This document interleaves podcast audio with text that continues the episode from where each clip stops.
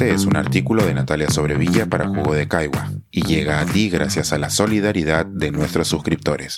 Si aún no te has suscrito, puedes hacerlo en www.jugodecaigua.pe.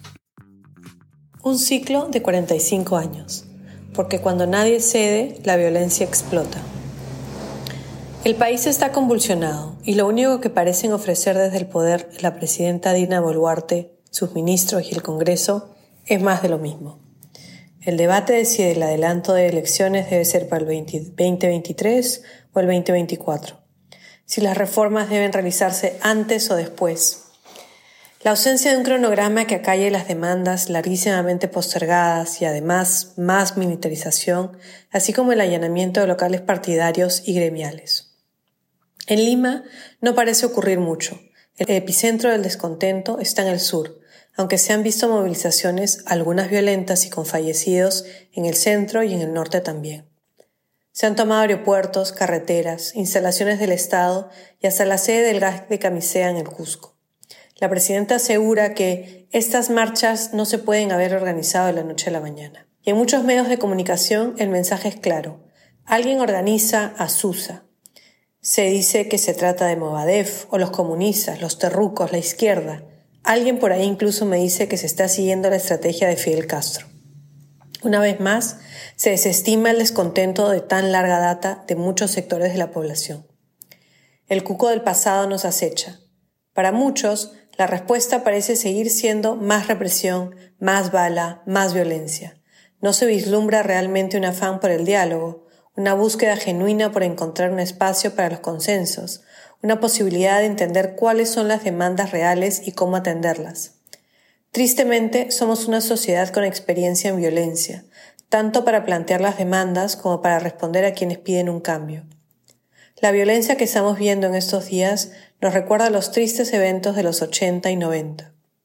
La respuesta de muchos de meter en un mismo saco a todos los que salen a las calles a protestar es entendible, porque se trata del poderoso recuerdo de una época en la que murieron demasiados peruanos, en que vivimos demasiados abusos.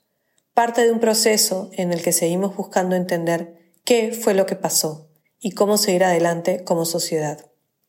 Sin embargo, hoy quisiera recordar un evento anterior que me parece tiene mucho más que ver con las protestas de hoy en día y que sucedió mucho antes de que irrumpiera en nuestro país la acción delincuencial de Sendero Luminoso. Me refiero al paro nacional de julio de 1977. Fue gracias a esas luchas a que se llegó a la Asamblea Constituyente y a que saliera del gobierno el general Francisco Morales Bermúdez. No olvidemos que esa fue una conquista de la calle y no simplemente la generosidad de los militares. En ese momento, y como respuesta a una serie de medidas laborales, las organizaciones gremiales de campesinos y trabajadores convocaron a un paro nacional a pesar de que no había garantías, y se dieron masivas movilizaciones en Cusco, Tacna, Ayacucho, Arequipa, Huancavelica, Huancayo, Trujillo y Lima. El resultado fue, entre otras cosas, el llamado a elecciones que se llevaron a cabo en junio de 1978.